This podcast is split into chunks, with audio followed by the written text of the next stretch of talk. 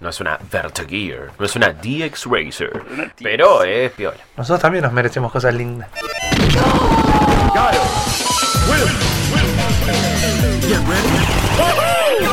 Esto es Malditos Games, el podcast fichinero de Malditos Nerds. Bienvenidos a un nuevo podcast de Malditos Games, el podcast gamer de Malditos Nerds. Estoy con Chopper, Hola. Rippy, ¡Hey! Guillo. ¿Qué onda? ¿Y quién les habla? Maximiliano, acompañándolos una vez más aquí en el podcast que hacemos donde hablamos de lo que nos gusta, donde hablamos de juegos, de lo que estamos jugando, de lo que, de lo que en este momento está cautivando y capturando esas pocas horas que tenemos durante el día para dedicarle al vicio que... Digamos, si fuésemos adolescentes estaríamos todo el fucking día jugando. Gracias también a toda la gente que nos acompaña tanto en Spotify como en iTunes, como en todos los servicios donde se puede conseguir básicamente este feed de RSS, creo que lo digo bien. Sí, correctísimo. Básicamente, eh, donde tenemos un acompañamiento enorme. La verdad, todas las semanas crece. Y aparte, una buena noticia para los seguidores del Cerebro de la Bestia. A partir de esta semana, cuando están escuchando, también en Spotify Yes. van a poder encontrar eh, los episodios del Cerebro de la Bestia. Los vamos a ir subiendo de a poco, pero el último, el nuevo, el de esta semana, lo pueden escuchar. Así que búsquenlo en Spotify si es la plataforma donde se manejan habitualmente para escuchar estas cosas tan importantes y trascendentales. Gracias también por llevarnos siempre al tope, ¿no? Estamos ahí en el top 5 de, de Sí, podcasts más más, escuchado, escuchados sí. y de gaming también, así que increíble. Saludos a todos los que hacen podcast de gaming también, incluso al cerebro que va, va a estar compitiendo con nosotros ahora técnicamente en Spotify, pero gane, gane Pero el los- cerebro, ganemos nosotros, ganamos todos. La- las, las credenciales se renuevan cada semana, así que hay que mantenerse ahí. Sí, ¿eh? Y sí, además tenemos que apuntar a la gran Disney, no tenemos que monopolizar por completo Puesto uno, lo puesto dos. Claro, exacto. Universo podcast. el MCU de, de, de- de Malditos Nerd, el MNCUBP de La, podcast. la sigla se complica, pero va por ahí. Va pero por va ahí. por ahí, entonces tenemos todo y va, y va, y claro, y va como en la, en la, en la, en la taquilla, que es, es verdad, ahora las cinco películas más vistas en lo que van del año, en lo que va del año, no en lo que van. Black Panther le ganó a Civil War, Sí. lo cual a Civil War a, a Infinity Infinity War, War. lo cual a la misma Disney de decir, ok, no entiendo nada, es como que toda la población afroamericana, ¿vieron el capítulo de South Park de, de este inicio de temporada? No, no. Que se llama Dead Kids, o sea, chicos muertos, es de los tiroteos en el colegio. arrancaron Súper la heavy, temporada, claro. Pero lo manejaron muy bien, ¿eh? Lo manejaron muy, muy bien. Eh, no tiene nada que ver con esto que estamos Sí. hablando. Pero no para vamos- el podcast no de vamos a hablar Park. de South Park, pero hay un juego de South Park en Switch y lo pueden jugar. No, pero sí es verdad que salió de Stick of Truth y tienen la, Hace poquito, sí, la completo el- el- la, la saga de South Park, que es un gran juego el de South Park, los dos. Eh, South Park de Stick of Truth y South Park de Fractured Bad Hole. Bad Wall. Bad Hole. Bad Hole. Retaguardia en peligro. Retaguardia en peligro. No, en castellano es imposible verlo. Está todo hablado en castellano. Igual eh, en- es, es raro porque la traducción es la, la traducción im- implica que está en peligro, pero el original es que ya está roto. O sea, Claro. ya Claro. está, o sea, Y está de hecho, fracturado. y de hecho, y de hecho, completo. si lo jugaron saben por qué. Claro. Porque es un elemento importante. Es increíble los de South Park cómo hacen para una temática que parece que es una joda y que era un chiste y quedó, porque en realidad el título era otro y tenía una mala palabra directamente en el título implícita, no acá que es se termina diciendo porque Claro. por fonética suena así. Sino que tenía una mala palabra. Entonces se les hicieron cambiar y quedó más gracioso. Porque antes era as in trouble, ponele. Sí. Y no. Claro, y sí. dijeron, no, Walmart dijo, yo esto no lo puedo vender. Claro. Bueno, ¿sabes qué? Entonces le ponemos The Fractured Bad Hole. y bueno, y es como que Sopar siempre es, es casi una mecánica de ellos para poder salirse con la suya en la tele. Pero bueno, Sopar no es ya lo que era en la tele, aunque a veces tocan temáticas copadas, como muchos de los juegos de los que vamos a hablar hoy, que vuelven, no en forma de ficha, sino en forma digital, muchos gigas para bajar, Uf. un precio elevado hoy por hoy en Argentina en particular, si nos están escuchando desde Argentina, nos escuchan muchos de otros países de Latinoamérica donde quizás tienen otro tipo de economía, pero básicamente hablar de un juego de 60 dólares en Argentina en octubre de 2018 es estar hablando como mínimo de 3 mil pesos, Mm, básicamente. sí. Y eso si esquivás algún impuestito digital. No, creo que porque- 3.000 eh, 3.000 3.000 sería es- con impuestos tranqui, 3.200. Sí. A Hay gente que se está sí. tomando un par de licencias. Eh, pero eso eh. siempre pasó, amigo. Pero bueno, Hay yo el otro día vi, vi- por ahí. cuatro- 4.000, yo mandé una foto. FIFA 19, 5 lucas. Uf. 4.999, se las mando en el Sony Style. O, No ahora se llama más Sony Style. Claro. Pero no lo compren ahí. Claro. es un que- delirio. es- A ver, a ver, creo que es algo que no se los tengo que decir. No, pero Rippy estaba sacando la tarjeta de crédito y llamando. No, Rippy, Perdón. ¿me entendés? Es caro. Es Sí, caro. sí, sí. Y bueno, y vamos a hablar, de- vamos a arrancar, en realidad va a arrancar Chopper hablando de, de- de uno de los juegos, no quiero decir más esperados del año, pero ahora que salió y que todos lo jugamos, sí. Igual estuve, estuve, estuve eh, pensando que el, el- el- el centro que me ibas a tirar, esto de que los juegos ya no son lo que eran, eh, algunos que regresan, como Assassin's Creed eh, Odyssey, ¿no? Que es un juego que es continuista, eh, porque está muy en la onda de lo que fue Origins. Origins. Es, Que ya fue un cambio. ya fue un cambio, pero acá creo que, como bien dice Ficha en el análisis que pueden leer en malditosnerds.com, estamos ante un juego que va a terminar de, de cantar quiénes son, eh, quién va a ser el público de este juego. Porque en sí, digamos, se trata de un, de un título que eh, le escapa a lo que a los estamentos tradicionales de Assassin's Creed en el sentido de que ya no tenés la historia intrincada de los asesinos, hay como unos ribetes ahí, tenés un poquito de historia actual que continúa. En realidad es raro porque es como una especie Sí, de hay como- precuela del anterior, Es pero como un spoiler raro lo que podemos tirar porque Sí. hay algunas escenas en la vida real, Claro. digamos, en la, en la actualidad. Fuera del Animus, decir, digamos. Fuera del. Animus, pero bueno. Claro, pero es, es- es muy Es loco. menor.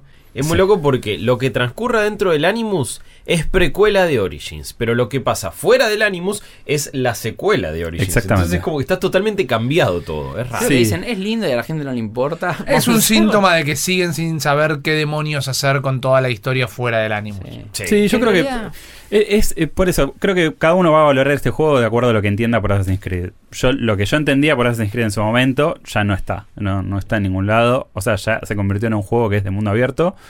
Eh, tiene un toque rolero muy fuerte, tiene por primera vez escenas donde vos puedes elegir qué decir y qué hacer, tiene misiones que se van ramificando, secundarias, que pueden tener muchos desenlaces y después te es como que pega la vuelta y te volvés a encontrar con lo que hiciste y, y cómo eso fue a, Las al- consecuencias. las digamos. consecuencias, exactamente. Eh, ¿Buenas Y- o malas? buenas o malas, total. Y, mm, y bueno, y el desarrollo del personaje que está hecho para, para digamos, para que funcione con, con Cassandra o con eh, Alexios. Alexios. Eh, lo que esto quiere decir es que no vamos a encontrar una trama principal tan fuerte que nos motive tanto a seguir. No vamos a encontrar algo que, por lo menos lo que juego hasta ahora, creo que voy a jugar unas 7, 8 horas. Me encontré con Falta eso. mucho. Me falta mucho, pero... eh, mucho. Sí, pero digamos, el fuerte está puesto en lo que vos podés hacer en el mundo, eh, que es, me parece que es a nivel mapa es lo mejor que jugué de Assassin's Creed, eso sin duda es gigante, tenés mil recovecos, cosas emergentes para hacer. Me encantó la forma que tenés de recorrer el mapa aparte. Sí. Porque una cosa es que te diga que el mapa es enorme y que está buenísimo. Otra es que ya hayan puesto que podés lootear cuando te, te tenés que colgar de ciertas ranuras para ciertos minerales, los agarrás looteando. Es como que agarraron Bretos de Wild Sí. y dijeron, bueno, esto está buenísimo y tenemos que implementarlo. Por ejemplo, lo de treparse a lo loco. Que a ver, Assassin's Creed siempre te trepabas, pero ahora te puedes trepar en esa estatua enorme que está al principio. Sí, te es podés hermoso. trepar como en el Bretos de Wild, pero sin barra de estamina. Entonces es infinito. Sí, Sí. por cualquier tipo de montaña, piedra, lo que sea. Sí, o sea, a nivel de nave, o sea, lo que es eh, la, la- la- la navegación en el mundo está mejorada, me parece que es el paso que había que dar. Eh, está bien que le quieran robar cositas a Breath of the Wild porque me parece que Inspirarse. es el es, inspiradas, bueno, es el es el juego de mundo abierto para mí, por lo menos por excelencia. Y tomaron a dos de los mejores juegos de mundo abierto de esta generación, Witcher y Breath of the Wild, me parece Sí. que son el template de este nuevo Assassin's Creed. Y le sumás una cosita de Shadow of Mordor, que después quizás vas a comentar con los mercenarios, y tenés los tres mejores exponentes en un juego. Sí, sí, sí, total. Bueno, lo de los mercenarios es algo que aparece al principio y que se vuelve como una mecánica constante en el juego donde te empiezan a poner precio a tu cabeza porque vos no tomás partido por nadie, entonces vas haciendo encargos para uno y para otros. Esto sucede eh, en, en medio del enfrentamiento de- entre los eh, atenienses y espartanos. Entonces vos podés ir y hacer la que te pinta, básicamente. Sí, está muy Eh, bueno esa, esa libertad de... Sí. Incluso las conversaciones, yo no lo jugué tanto todavía. Nacho le puso no sé cuántas horas, estamos hablando de más de arriba de 40 horas. Eh, es, es impresionante lo que se puede realmente Sí. hacer. También a mí, lo, a mí lo que me pasó es que a mí me encanta boludear en esos juegos. A mí no me gusta ir y hacer la historia principal. Y sobre todo, lo que me pareció una, una cosa interesante, en el, una- un paso en el camino correcto del lado Ubisoft, es que me gusta, un poco como pasó con Tomb Raider, pero para mí este juego funciona mil veces mejor que Tomb Raider como juego y como historia y como esto que voy a hablar, que es el nivel de dificultad que tenés. No solo nivel de dificultad, pero también le podés quitar todo tipo de ayuda y orientación. Entonces, no es que te lleva de la nariz a Claro. cada objetivo. Entonces vos podés, como en el Zelda, que las cosas emerjan, o sea, que se transforme en algo emergente, que vos decís, bueno, voy a investigar en esta cueva. Y recién cuando te metes en la cueva, te sale qué, cuál es la misión. Si no es, todo es andar para las cuevas. Acá, Claro. che, hay una misión cerca. Acá, cuando le quitas esa ayuda, es como que vos tenés que o usar el águila para orientarte un poco, o tenés que explorar.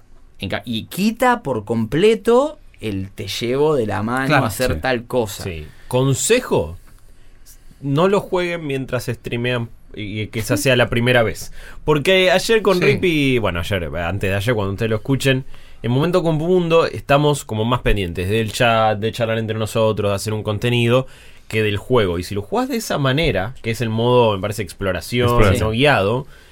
eh, hay un montón de cosas que se te van a ir y no vas a saber que tenés que usar el águila para que se centre en un lugar y Claro. te tire el objetivo. Y realmente, si vos te perdiste muchas eh, indicaciones que el juego te da sutilmente y no le estás prestando tanta atención, Te te vas a sentir súper desorientado porque quizás no logra ese nivel. Eh, eh, me parece que tenía Breath of the Wild de orientarte simplemente mirando el mapa. Porque, bueno, es otro, es otro tipo de mapa. Eh, entonces, como que sentí que, ok, le tengo que prestar atención porque si no estoy en cualquiera. No, y aparte en el primer, la primera isla que estás, está recargada de cosas para Sí. hacer. Entonces esto que ellos dicen que están distraídos, a mí me pasó lo mismo, y de repente en la granja, en el viñedo este, que Sí, es una de las cosas, te aparecía perdimos. cero de uno, un papelito, y vos decís, ¿qué carajo hay que hacer? Es un huevo para encontrar el viñedo. Bueno, pero bueno, a ver. Pero, yo ya estuve en pero el eso- viñedo. ¿Y por qué no estás ahora en el viñedo? No sé dónde está ahora el viñedo. Pero eso me encantó a mí. del Sí, sí, juego, no, ¿eh? está muy Porque bien. así, está bien, técnicamente es el barrio de la mina y lo tendría que conocer.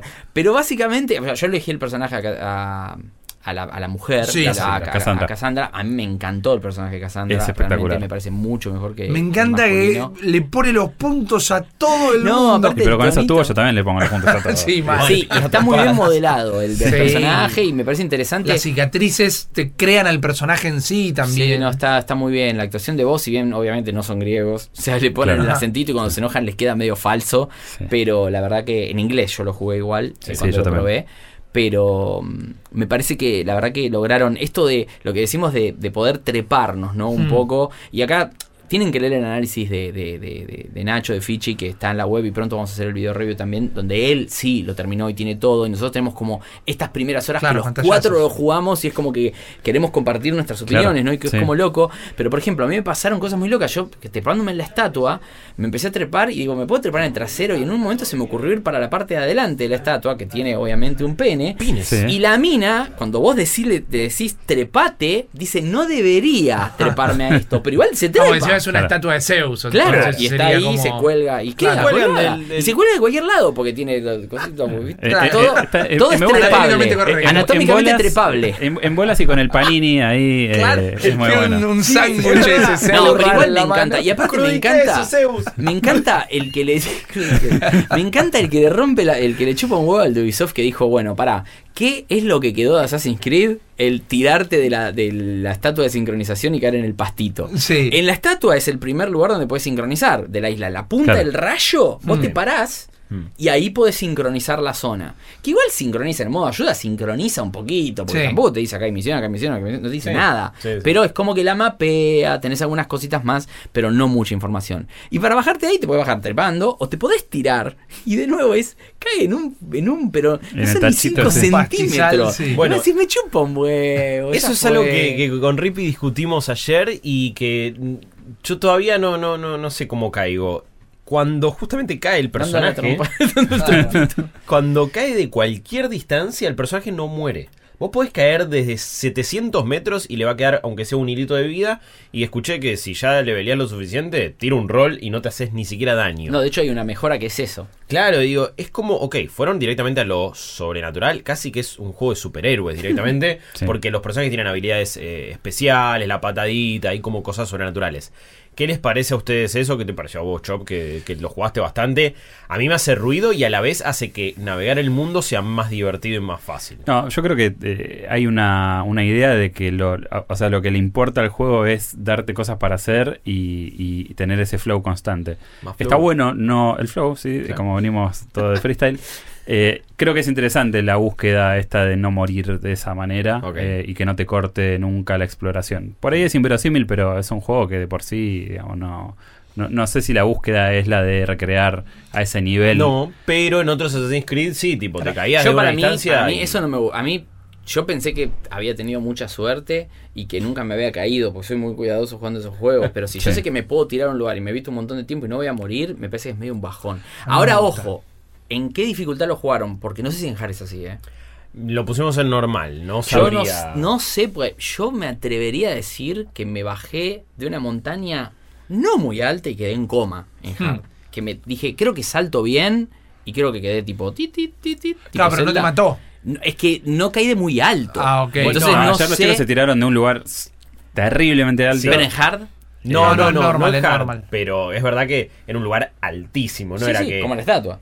Claro, más, más o menos te digo, sí, me tiré a un barranco que me estaban pe- pegando chabones de nivel 5 y éramos level 1. Y dije, No. chao chicos, me voy. Y caí un huevo y de repente era un, aunque sea me quedó un hilito de vida. Eso también es una cosa Habría que que me verlo. encantó de transformarlo en un juego de rol. A mí particularmente me encantó. Eso de poder mejorar las armas, tunearlas, Sí. llevarlas al herrero. Esto de Sí. compararlas a lo diablo, incluso en los objetos, o mismo con el Zelda. Claro. Que decís, eh, eh, uy, esta armadura me gusta más, pero tiene esta, esta resistencia a tal cosa, o esta arma es muy lenta. Porque yo decía, ah, esta arma es genial, el martillo, ponele. Tarda ocho años en pegar un golpe claro, con el claro. martillo. No lo Sí. podés usar. Si no te gusta. Está bueno, no sé si funciona igual. Que decís, bueno, ver como en Dark Souls, que decís, bueno, voy a jugar con este tipo de arma. Y si sos malo con ese tipo de arma, o Sí, Monster no, Hunter, no no, lo podés jugar. Claro, Porque- es que acá eh, con la jugabilidad tengo como sentimientos encontrados porque me pareció que le sacaron mucha cuestión del balance y de la cosa esta más cerebral que tenía el juego anterior. Ahora es como que no tenés penalidad por pifiar un golpe, eh, entonces podés spamear tranquilo, es mucho más fácil meterlos. En difícil sí, eh. En difícil yo me fui a enfrentar con personas de nivel, un nivel más alto que yo y me fajaban Sí. al principio. El tema de Sí, los niveles es, el es tema de los niveles bastante. El tema de los niveles es áspero. Te liquida. te- te- te- Yo me metí en esa cueva que está. mucho. Al principio hay una Sí. cueva que, que están como orando y te- hay un tipo en la puerta que te dice, che, mira, fíjate porque nos están desapareciendo las ofrendas, qué sé yo. Que encima vos puedes entrar y robarte todo. Claro. Pero eso está bueno de lo de Sí. la moral, ¿no? Claro. Yo me lo está ahí. Y te aparece. Y encima hay bocha para robar. Sí, sí, no había nadie. Y encontrás como un huequito atrás, lo digo para la gente, ¿no? Yo sé que ustedes lo vieron, pero te metes atrás y resulta que hay una cueva atrás, están los ladrones que son eh, en sí guardias, que están como que se meten de noche y roban todo lo que dejan los eh, las ofrendas. Y eran nivel 2, creo. Sí, sí. Y yo era nivel 1, recién empezaba el juego, no sabía ni bien pelear, que es algo que tenés que aprender, porque eso Sí. de en la cámara lenta, está bueno eso de que, que ciertos Sí, el, golpes... el- el como- parry, claro. el sí. parry hace, si vos lo, lo, lo encajás bien, te da como un tiempo de respuesta. Ahora, uno a uno, si en el nivel 2 vos sos nivel 1, uno a uno podés pelear. Se te junta otro y Ya es es imposible. imposible. Me pasó exactamente eso. Bajé a uno de los de los rasos, digamos, de, los de, los, de los minions que tenía ahí. Y de repente cayó el soldado de Elite level 2 y tenía otro al lado.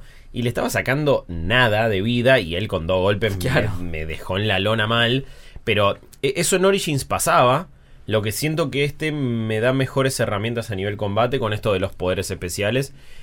Y creo que lo voy a disfrutar un poco más eso. La verdad que Origins era como muy eh, unforgiving, ¿no? Como se dice, era No, no, como no, te acá, penalizaba digamos, mucho. eh, yo lo estoy jugando normal, entiendo que en difícil debe ser otra cosa, pero, pero siento que hay más flexibilidad en el combate. O sea, antes tenías que no solamente dominar los sistemas, sino además tenías que prestar atención a no cansarte cuando revoleas y acá, Sí, bien, no quiero decirlo como todos, pero bien a los Dark Souls también. claro, sí, sí, sí. ¿Hay estamina acá cuando no, peleas? No, no, hay, ¿no? No, no hay. Ah. Pero, Eh, pero el tema de esquivar ti- tiene un tiempo, Sí, las armas para pegar tienen otra, Sí. otra, otra dinámica, esto de que no, en Dark Souls no pasa, bueno sí pasa, pero acá a veces estás peleando contra 20 tipos a la vez que están dando Claro. vueltas, depende Sí. de- y lo que me gusta también, ahora vamos a hablar de sigilo, te quiero preguntar qué te pareció, pero me gusta que por ejemplo en un momento me mandé para cualquier lado explorando y me empezó a perseguir un lobo nivel 6 y yo era nivel 1 Sí. y corrí y me siguió hasta el infinito. No es que, como en la mayoría de los juegos de mundo abierto, vos cruzás una barrera invisible y luego dice, chao, me vuelvo. Claro. Me persiguió hasta que no me pudo perseguir más, porque me metí en un lugar donde él no podía. Claro. Pero se me quedó ahí. Sí, nos pasó lo mismo y lo solucioné tirándome de un barranco 70 Eso, metros. eso es lo, eso es lo raro. Pero hay, eh, me dio la Llego a casa y lo primero que hago es me tiro por un barranco en el juego. A ver qué pasa. Y para ver si, Sí, Ante la duda, el barranco. Seguramente algún oyente y ya nos va a tuiteo decir. y digo, ¿sí o no? O sea, Es como el ¿sí o no? de- el caso es la gran duda. El caso de Spider-Man, ¿te acuerdas Claro, que Bueno, un par de el oyentes nos 2018, mostraron? el año sin, El- el año sin de daño de caída. Pero Claro. mi, mi pregunta tam- también para, para las personas que más lo jugaron es, en una hora y media que lo jugamos con, con Rippy en, en el stream, sentí que me perseguía todo el tiempo algo, que todo el tiempo había algo que me Es- quería atacar. síndrome de Far Cry. Sí, sí. Viste Far Cry 5, no puedes jugarlo tranquilo. Eso. Querés de revisarlo y espacio ¡Ega! Mal, ¡Pará, pa, loco, estoy yendo a una claro, bici.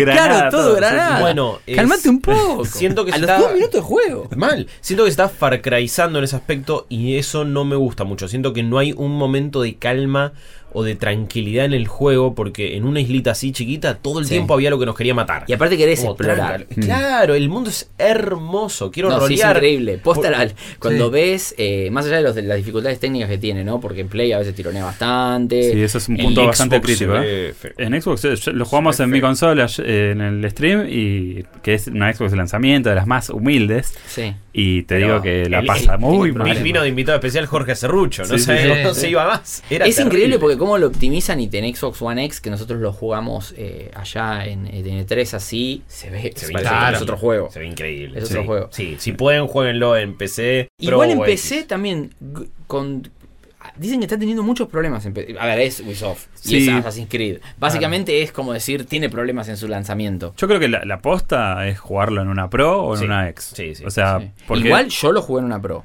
Se me colgó varias veces. Sí. En un momento eh, entró en un loop donde se ve que la memoria hizo como una especie de... Acá voy a mandar cualquiera, chicos, eh, pero como es como si la memoria de la máquina se hubiese llenado Sí. y hubiese estado como un overflow. Entonces es, de repente se... El personaje se movía, se quedaba todo frisado. Avanzaba tres cuadros, se quedaba frisado. Avanzaba tres cuadros, se quedaba frisado. O sea, estaba, entró en un loop infinito, tuve que apagar la máquina, o sea, pero Claro. apagarla. Claro. Pero apagarla sacando el cable, porque la máquina sí. no, no respondía. Habría que ver si, si es. Porque es- tuvimos un acceso temprano y capaz que con Parche un día parche uno. día uno tiene algunas Yo lo jugué antes igual. pequeñas cositas, pero. Y calculo que cuando también empiezan a probarlo más personas le llegan los reportes de este tipo Sí. de, de problemas. Igual los, los tiempos de carga son. En Eso es fatal. En Play 4 Pro son. Decir que no te moves mucho. Claro. Pero te juro que el águila en un momento no hacía que se vaya muy lejos, porque si se iba muy lejos cuando vuelve carga. Sí, Claro. sí, Es tiene- un desastre. Entonces es un embole. Mete eso. cosito a negro y tenés que esperar un ¿Viste? ratito. es y, medio y a veces es medio minuto. Sí, ¿eh? sí, no. Para volver del águila. En Origins atenti. pasaba, en Origins Sí. pasaba y era raro. Sí, Eh, sí. Pero bueno, yo, vos cómo digo, se- sentías esto de que todo el tiempo hay algo. Yo lo jugué, o sea, en realidad la experiencia que vengo teniendo hasta ahora es mixta. No sentí tanto peligro todo el tiempo. Bien. Eh, pude disfrutar mucho del paisaje, de Creo que se le explorar. encare. Ustedes se mandaban para cualquier lado. Seguro, pero yo, yo me o mandé Igual a explorar. jugar, se isla. metieron justo en el campamento que tipo están los chaboncitos, se metieron cinco. justo en el monumento que tenía los Yo pero lo juego en modo streamer y ustedes lo jugaron en modo estoy jugando en mi casa. o sea, tipo, fue al revés. Sí, pero no sé, o sea, me parece que eh, eh, lo que tiene de bueno este juego, trayendo o, o extrapolándolo con Far Cry y todo lo que es mundo abierto de Ubisoft, es que está muy bien hecho esta cosa de solapar las misiones a medida que vas caminando y las vas viendo. Hmm. Eh, no te atora con tantos iconos, es mucho más preciso para... O sea, si, me, si pienso en el viñedo, Claro. me podés contrarrestar este argumento, pero en realidad me parece que en general hay un gran laburo en esto de no tosigarte y de darte una meta clara y vos podés elegir siempre qué querés seguir. Yo, por ejemplo, las primeras tres o cuatro horas me pasé haciendo misiones secundarias y de esa que contás del, de- de- del, del ídolo este, eh, tuve una extensión con la persona que aparece a rezar y que vos podés intervenir o no. Claro. Entonces fui a la casa de esa persona, lo ayudé y... Está bueno eso. Está bueno, o sea, me, me gusta y, y si bien... ¿Qué? Sí. No, no, no, sí, sí, sí. No, digo, si, si bien el personaje por ahí no tiene la fuerza que tiene un Ezio, ponele, o sí tiene muchas cosas humanas que te hacen eh, engancharte Porque mucho. tiene esto de más, la más efectivización del Claro. juego, ¿no? Del diálogo y qué sé yo. Y que vos tenés, eh, te dicen una cosa, y esto lo vieron ustedes al principio, pero después es en el juego también así, de que es, ok, le contesto lo que tiene que contestar Sí. y sigo, o podés profundizar mucho más en la conversación. Claro. Que no es que te va a llevar a pero conoces más de los personajes. Claro. Y como los guio- el guion es malo, por lo que dijo Nacho, el, el- el- el guion a nivel argumento, en realidad, Mm, la- el trama. arco argumental, la trama, los diálogos, por lo menos al principio, están buenos. De hecho, el del vinilo es un chanta atómico. Sí. Al principio decía, pero este es mi viejo. Después te enterás que es al revés, qué sé yo, al toque. Igual, Claro. no, cero spoilers. Pero es como que digo, ¿quién es este pibe? Es- porque te muestran un recuerdo de ella de chica y después te decís, este tipo se transformó en esto. y vos decís, bueno, después te das cuenta que no y qué sé yo.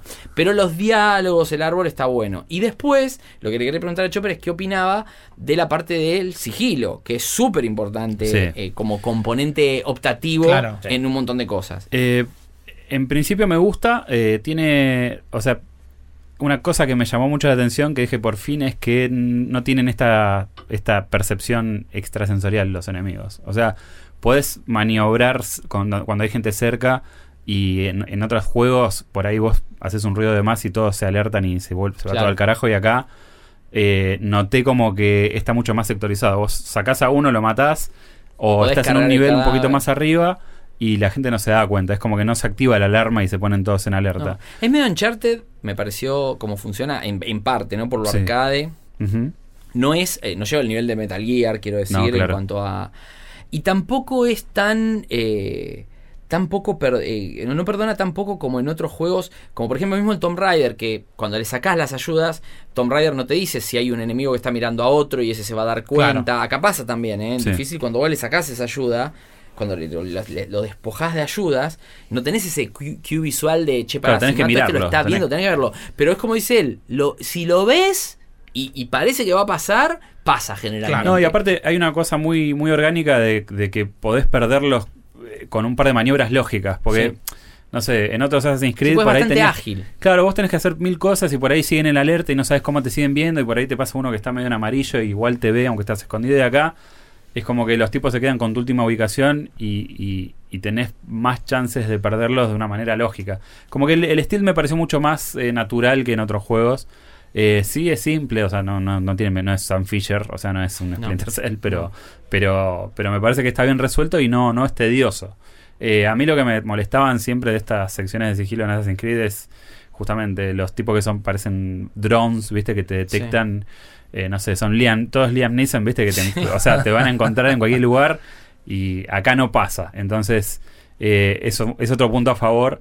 Y, y en sí la, la sensación general que tengo del juego es como que es un- un- una cosa muy orgánica. Eh, no sé si tan sistémico como Breath of the Wild, pero tiene mucho de eso. Y me gusta. O sea, la verdad que es un juego que me sentaría a jugar horas y horas Claro. y horas y horas. A mí me llamó la atención que hoy a la mañana llego y Rippy y yo habían estado jugando ayer con ustedes, con vos, eh, yo Mm. pero operando de momento, yo no los vi después. Y Rippy me dijo, che, ¿qué onda el Assassin? Como diciendo, tengo ganas de jugarlo y estoy pensando entre ese y el Starlink. Yo digo, chau, ¿cuánto le pegó el, el Assassin's Creed? Es que a mí Assassin's Creed es una saga que me gusta mucho y lamentablemente el problema, el desamor que fui teniendo es que se abrió del factor que era lo que más me atraía, que me parecía que más allá de las mecánicas que siempre fueron evolucionando, había una gran historia para contar en Assassin's Creed. En algún momento lo abandonaron por completo y algo que festejábamos o celebrábamos, mejor dicho, ayer con Guillo, es que siguieron buscando cómo mejorar el juego sin dejar de laburarlo. No hubiera estado mal que la duerman un par de años, como ahora van a hacer hasta el próximo, pero... Y sí, lanzaron el Unity, y sí, lanzaron el Syndicate, que ya estaba bueno, pero sabían sin saber qué hacer con el juego. Ahora me parece que está claro que ya saben para dónde quieren ir con los Assassin's Creed. Quizás el próximo, con el tiempo que se van a tomar, terminen de ajustar un poco qué historia quieren contar y todo, pero me parece que como a lo largo, el primero es en 2007 estamos hablando. Sí. Aparte, el A lo largo de 11 años eh, siguieron con una gran búsqueda en lugar de abandonar la saga e ir para otro lado.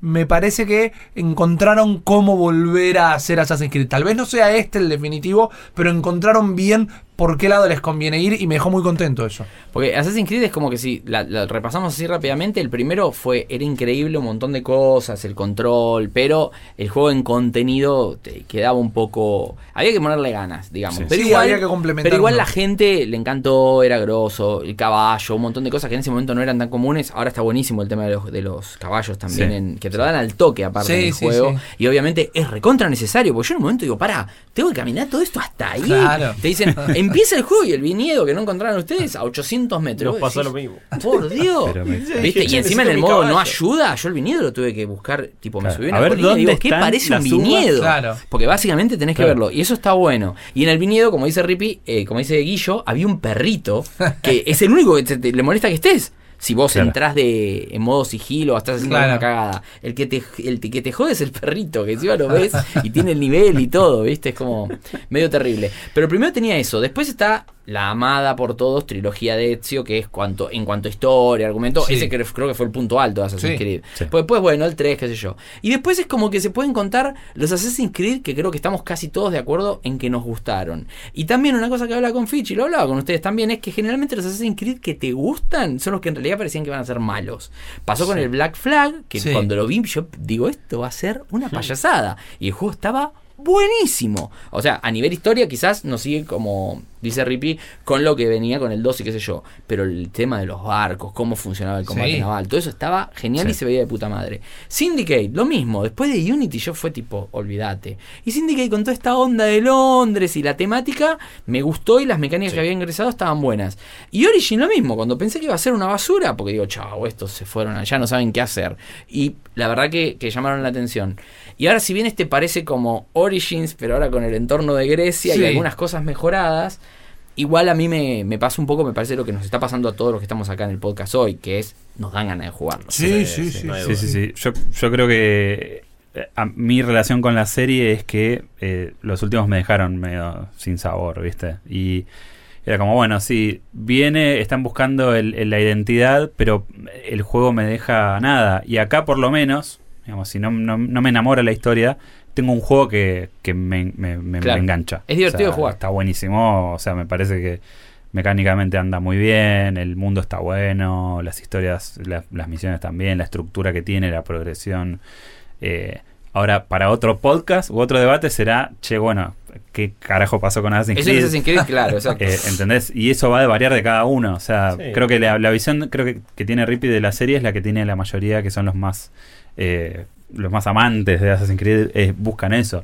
De hecho, lo he hablado con amigos, tipo, ah, no, si no tiene la historia con Gozo y tal. Y, Sí, si no está Desmond, no, no- Claro, no sirve nada. Y y bueno. no digo que Rippy lo diga de esa manera, pero lo que No. quiero decir es que, que como, como que es parte o, con- o no conciben el juego si no tiene eso. Y para mí, Sí. no sé si es. Para mí es más importante que el, el lugar donde vos vas a estar más tiempo, que es el mundo abierto, garpe. De una. Y creo que acá garpa muchísimo. Sí, Incluso lo- más que más que en Origins, me parece. Sí, para mí también. Y eso eh, en lo particular voy, voy a tener que ver, pero siento que por lo menos esta vez, aunque sea continuaron con la historia de Laila Hassan, que es el Sí. personaje que vos usás fuera del Animus, y por lo menos, ok, hay una progresión, hay una continuación. Entonces, está la idea de seguir haciendo una historia más eh, continuada y que conecte fuera del Animus, que era algo que se habían olvidado en Unity, en Syndicate, en todos, en todo lo que Sí. en Rogue y un montón más. Ah, lo que hablábamos ayer que en Syndicate lo podés jugar sin salir del Animus en ningún Claro. momento y podés jugar sin enterarte que había escenas fuera del Animus. Claro. Que sí, todavía en ese momento era la crew que venía de los juegos anteriores. Sí, pero ahora vamos a ver para dónde va, porque el final de Origins en ese aspecto es interesante, no lo spoileamos por las dudas, pero ok, yo sigo soñando con mi Assassin's Creed en los tiempos modernos, en la actualidad, con esas mismas mecánicas, pero llevado a la actualidad, que creo que nunca me va a dar. Y creo que, bueno. o sea, Yo para- creo que al menos lo que me va a dar es el tiempo, pero lo voy a jugar. Ah, sí, sí, también, obvio. también decir que, digamos, para mí es un juego súper recomendable, pero estamos en un mes re difícil no, no, es terrible. es y terrible. aparte con nuestra economía. O sea, Ni hablar. A ver, si no lo vas a jugar hoy mismo, lo vas a comprar, lo vas a instalar y no vas a jugar otra cosa, no lo compres. O sea, porque Claro. realmente no tiene sentido jugar. Bueno, lo compro para después. Eso no existe. No, no existe. Sabemos, enero. Que, sabemos que en diciembre, ¿qué? En, en diciembre, es más, el Día de Acción de Gracias en noviembre, Black Friday, Sí. quiero decir, estoy seguro que un 30 y Claro. hasta un 40 vas a encontrar. Y si están desesperados, esto está mal, porque esto se lo, lo tendríamos que haber chequeado nosotros, pero bueno, tarea para el hogar para los que están escuchando. Ayer durante el programa nos dijeron que en la página, en la plataforma Uplay para comprar los juegos en PC, desde Argentina te deja comprar en cuotas inclusive. Vos. Así que si estás desesperado y tenés ganas de desesperada y tenés ganas de chequear que este rumor es verdad, parece que hasta tres cuotas lo podés sacar. Y hoy y, por y aparte hoy con un dólar barato, por lo que escuché. porque Esto también, sí, Claro, sí, es sí. como comprar un auto, un juego ahora. boludo. me, asusto porque estamos pensando, boludo, fuck, estamos tenés que sacar un plan. juego. Lo empezás a pagar y a la vez Bueno, la única ventaja que tienen, si tienen una PC que se la banca, Sí. es que gracias a Dios Gabe Newell hace que estos juegos sean comprables. Porque Sí, Assassin's sí. Creed está mil y pico de mangos. Claro. Que comparado con los 3 lucas que estamos hablando de base, con las 5 lucas que cobran lo delirante de- del, del Sony Star Store, qué sé yo, porque le cambian de nombre todos los días, eh, una luca y pico contra 3 es... Sí, en Xbox también hay que decir que la tienda Sí, oficial 1400 creo tiene que está. 1400, Sí. es un precio... Yo- Ese es un precio súper es más, el Red Dead Redemption Eso es lo que iba a está decir. el Red Dead. Redemption es que Rippy aprovechá. Aprovechá, o sea, un juego que no te gusta a ese precio. Sí, es Yo ya cosa. aproveché, preordené por el las Red dudas, Redemption por la por duda la de que duda. cambie de precio. 1800p la versión deluxe adentro, porque sabía que Red Dead Redemption lo quiero tener. Y sabemos que nos vamos a matar por tenerlo. Y Que porque quizás en dos semanas tira dos mil pesos. Entonces yo dije, ya fue, me lo O aseguro. 3.000. eh, O tres mil. Sí, Es, que, la- es que en cuanto se dan cuenta que el data, el data entry la cagó, ya eh, fue. O sea, Igual eso no es data entry que la cagó, ¿eh? Eso es lo que No, vale por eso- la tienda, eso está bien, la no, es verdad. Pero hubo, hubo casos de juego de El de Far 1300 Cry. que están 500. 200 pesos el Halo Wars 2, 200 pesos No. el Igual Ultimate. fueron los 200 pesos más caros que pagaste en un juego ever. Porque, Igual me sea, gustó, ah, está bien. Yo te lo banco, la Halo 200, Wars. 200 Sí, sí, pesos sí. yo lo banco también. Perdón, 200 pesos. Yo viajé a probarlo, boludo. Mejora esta, mejora esta. 7 gambas, el Resident Evil 7 Ultimate Ese Sarasa sí. con todo. Ese Cuando sí salió. fue un gran precio. El día que Lindo, salió. Eh, lo preordené y después lo cambiaron. Porque por eso te digo, hay un data entry ahí que cada tanto se Ahí manda me lo mandó Capcom, yo lo pagué cero. Me gusta, eh, me, me- gusta este momento ahorita de la salida del game, eh, Ay, pero, claro. pero con menos tanques. No, igual posta tenemos que hacer un podcast de precio Sí. que lo hacen los chicos a veces en el programa, lo de la Sí, recomendación, sí, sí. el style. Hay un montón de cosas. Es verdad que hay que estar atento. Y hoy por hoy, posta hay que estar. eh, a veces hay que hacer un poco de cuentas. Porque antes de decir, che, bueno, no, una PC es muy cara para comprar. Y no estoy diciendo compren PC. Pero real- en realidad Steam es como un oasis. Yo ahora vamos, vamos a hablar de varios juegos. Yo el juego que voy a hablar es de PC. Y es un juego que claramente quizás no lo hubiese comprado ni en pedo en el precio original. Pero Steam hace que casi todos los juegos sean accesibles. Son- Claro, o sea, sí. comprarte un juego en Steam sale menos, un juego bueno, sale menos que cualquier combo malo, intoxicante de, de una casa de comida rápida, pero por mucho a veces, ¿eh? Sí, sí. Porque estamos hablando de juegos a 180 mangos, 200 pesos, 300 como caros algunos. No, hace que hace que esos juegos de 20 dólares, que para nosotros ahora serían 900 Claro. pesos, o sea, claro, 900 contra 200, es una diferencia terrible. Es demasiado. Sí, la diferencia de los juegos no los juegos, básicamente. Sí, lo compro o no lo compro. Sí, Claro. sí, sí. Pero bueno, arranca, entonces el consenso con Assassin's Creed, los cuatro es, si fuésemos millonarios, los cuatro lo tendríamos y los cuatro lo jugaríamos, sin Exacto. duda, y si tuviésemos tiempo también, ¿no? Porque es un juego todo, te digo, que eh. requiere tiempo. Sí. Pero, por otro lado también, tengan en cuenta esto. Es un juego que si les gusta la onda, le van a sacar Ah. 50, Sí, 60, totalmente. 70, Sí. 80 horas de juego divertidas, por lo Claro. que me dijo Nacho. Nacho me dice, llevo más de 50 horas y estoy recopado. O sea, No, tipo, olvidate. Sí, sí, eso sí, seguro. Es súper divertido. Súper, súper divertido eso, sin duda. Así que bueno, pasamos al segundo juego del día, después de habernos dedicado como... a- Ahora tenemos como una especie de juego de la semana, pero Sin se termina, quererlo, se termina sí. en diciembre. No te. Claro, sí. Ahí Se vamos a termina tener que en remar arranque ahí. de vuelta No, no vamos a remar porque eh. acordate que va a haber backlog, Sí, va a haber... full, porque como esto se trata de lo que estamos jugando, va a ser el backlog. Malditos Games. Yo estuve muy contento realmente jugando a una de mis sagas eh, favoritas en lo que es el gaming en general, que es Mega Man, Mega Man 11 en esta Ay, ¿no me oportunidad. hacer el chiste de eso? ¿Un robot? ¿Es azul? Exacto. El regreso del Blue Bomber. Y está bien llamarlo así. Es el regreso de Mega Man. Digamos que sigue la línea original. Es la continuación. Más allá de que su nombre lo spoileé. Su nomenclatura lo spoileé. Es el que viene después del 10. Pero eh, ya Yo nos no habían. tengo el 10, tengo el X. Claro, nos habían quedado en 2010, el 9 y el 10, que habían sido esas versiones sacadas nuevas, siguiendo todo lo que era la artística y la esencia del Mega Man 1 a 7, los Mega Man clásicos, dejando de lado los X, los Legacy y todo lo que se hizo en las otras consolas. Voy a meter, porque tengo el micrófono abierto acá y lo voy a aprovechar, a defender a rajatabla los mío. Battle Network, porque Dios los Mega Man Battle Network estaban buenos, al margen. Este pibe. Pero no, bueno, no, no se puede creer. No Era, se puede creer. pero eh, al margen. Eh, Mega Man 11 lo que es es un Mega Man hecho y derecho. Es un Mega Man clásico. Con cambios, con varios cambios. Desde ya lo primero les va a entrar por los ojos y es muy bonito que lo haga porque tiene todas unas animaciones en tres dimensiones. El juego sigue siendo un 2D, side-scroller de izquierda a derecha, pero tiene todas unas animaciones en tres dimensiones en lo que son los personajes, los enemigos y algunos de los fondos que quedan muy bien realmente porque le dan un cuerpo, le dan Una Claro, visualmente lo hacen atractivo, pero no rompen el esquema de juego. digamos. Exactamente. Tiene un pequeño problema con algunas animaciones, que eso inclusive ya se lo dejo si quieren al ojo del espectador. Para mí es un problema porque por momentos hay animaciones de más. Entonces las piernas de Mega Man siempre Sí. parece que está corriendo a 10.000 kilómetros por hora por más que avanza lo que es un, un avance regular. Un avance de pixel así como. Exactamente, y queda medio extraño, pero la verdad que cuando vos estás jugando es algo, ya es un detalle de ponerme molesto, de ponerme a piquepotear los, las cosas que pueden llegar Capaz a que ya lo molestar. parchearon también, porque pasa. Claro, definitivamente. Pero el tema es que lo que tenemos es el Mega Man con la estructura clásica. Tenemos los enemigos para elegir, para arrancar de la manera que nosotros querramos esta aventura. Donde la situación nos pone eh, con un Dr. Wily muy, muy enojado, como siempre, porque es un, es un viejo No sería- cascarrabias. sí. Que quiere, como siempre, utilizar a los robots para conquistar al mundo. Nosotros lo que hacemos con la compañía del Dr. Light y nuestros amigos, está Roll, están todos, es utilizar un dispositivo que el Dr. Wily había inventado en algún momento que llamaba el Double Gear, que lo que nos permite es eh, tener dos habilidades para complementar a los robots en general, en este caso a Mega Man. Puedes o ralentizar el tiempo o le puedes dar un boost de poder a tus disparos, a tu cañón, que quita muchísimo más energía.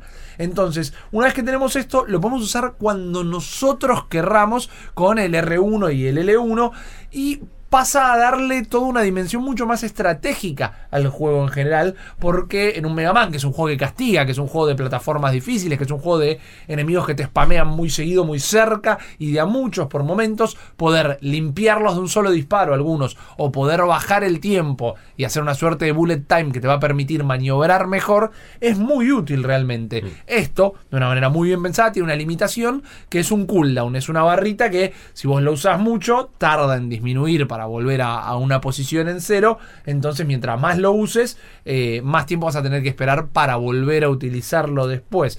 Ahí está en vos ya la decisión, porque la realidad es que los niveles vos podés pasarlos sin utilizar esta habilidad, pero están bien eh, diagramados para que la uses, para que la uses con ganas, para que encuentres la manera de cómo combinar, si te conviene más eh, el bullet time o te conviene disparar con mucho más energía. Es- esa mecánica, o sea, cómo, cómo encaja dentro de este juego que es casi 100%, o sea, siempre fue tipo 100% skill tuya, digamos, ¿no? Como Es que es... se siente como un comodín o está bien integrado y y no, le baja. Para mí está perfectamente bien integrado, porque por un lado realmente castiga por momentos, castiga bien, castiga como castiga un Mega Man. O sea, es un juego difícil. Es un juego Eso- eso difícil, así. es un juego difícil y te va a venir bien y te vas a dar cuenta cuándo te va a venir bien utilizar cada una de estas situaciones. Y por otro lado, nadie te tiene los dedos atados, entonces si vos no lo querés usar y vos querés jugar un Mega Man a la vieja escuela, no vas a tener problema. Y esto el juego te lo deja en claro mucho tiempo, porque como bien me, me recordaba la comparativa a Guillo, tiene esto del Donkey Kong Tropical Freeze, que entre niveles, o luego de haber perdido una vida, tal vez, vos podés ir a un shop, que en este caso es el laboratorio del Dr. Light, y le podés comprar más vidas. O le podés comprar eh, un escudo que hace que el próximo nivel que juegues los enemigos te quiten la mitad de la energía. O otros robots asistentes que si te caes en un pozo una vez te salva, por ejemplo. Pero que no estás obligado a comprar nada de esto. Entonces, si necesitas ponerle rueditas a tu experiencia de Mega Man, las vas a tener. Y si no, lo jugás como querés. Pero no es que te vas a encontrar con jefes que si no aprovechás el, el bullet time este no lo vas a poder pasar. No, no tiene un modo que directamente no tenga esas ayudas, ¿no? No, pero es parte por- integral del. Es parte del integral de este nuevo, claro. Es como una nueva habilidad que tiene Mega Man. Igual tiene esto, eh, o sea, se siente como esta cuestión de accesibilidad que tienen ahora los juegos que están explorando un Exacto, montón de Celeste customizar al- a fondo tu Es que experiencia. lo tiene que tener porque Sí. Mega Man, si le sacás esos poderes, que yo lo probé, probé el demo, lo probé en E3 y lo probé el demo que está disponible, que de Sí, hecho bájelo porque vale la pena. Sí, sí, Eh, sí, creo que sí. no lo sacaron, el demo está. Eh, está en Play, habría está en Switch, sí. está en, No, en PC. estaba, esta en PC semana no estoy, sigue en PC no estoy seguro si está el demo, pero el juego está. Sí. Y la verdad que el demo te, te explica las mecánicas esas. Sí. Y yo lo que me di cuenta es un poco como dice Rippy, las mecánicas están. Ahora vos las usás y las usás mal y morís más espectacularmente como un boludo. Porque tipo, encima que los, claro, lo simplifiqué y hago todo peor. No quita. El juego sigue siendo difícil igual, eh, por lo que yo vi. Y es hardcore. Claro. Por lo que Sí. yo vi, es hardcore. No, Incluso no. el sistema de save, salva de vez en cuando, porque tiene un modo de salvado Sí. manual. Mirá. Porque es como que creo que yo había pasado un jefe y no grabé. ¿No? Y onda, y no me grabó solo, una No. cosa así.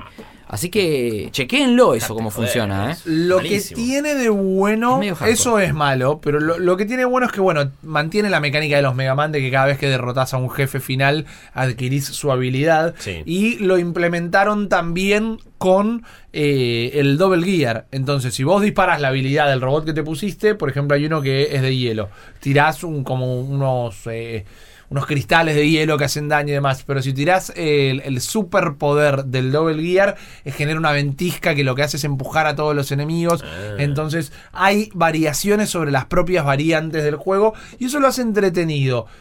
Bueno, Si le tengo que criticar algo que es más pensando en todo el mundo que puede llegar a jugar el juego, no algo que me moleste a mí particularmente. Es un gran Mega Man, es un buen Mega Man. Sí. Se queda en ser un Mega Man. Si nunca te gustaron los Mega Man, No este no te va a gustar por ningún lado. Si sos el fan de siempre, este está perfecto para vos. Y me parece que ahí de alguna manera se perdió alguna oportunidad. Quizás no se me hubiera ocurrido antes, pero pensaba en The Messenger. El juego que ya hemos hablado acá en, el, podcast. Vos tenés toda una manera de jugarlo y luego tenés otra manera que se vuelve en una suerte de Metroidvania donde lo podés recorrer de distintas maneras.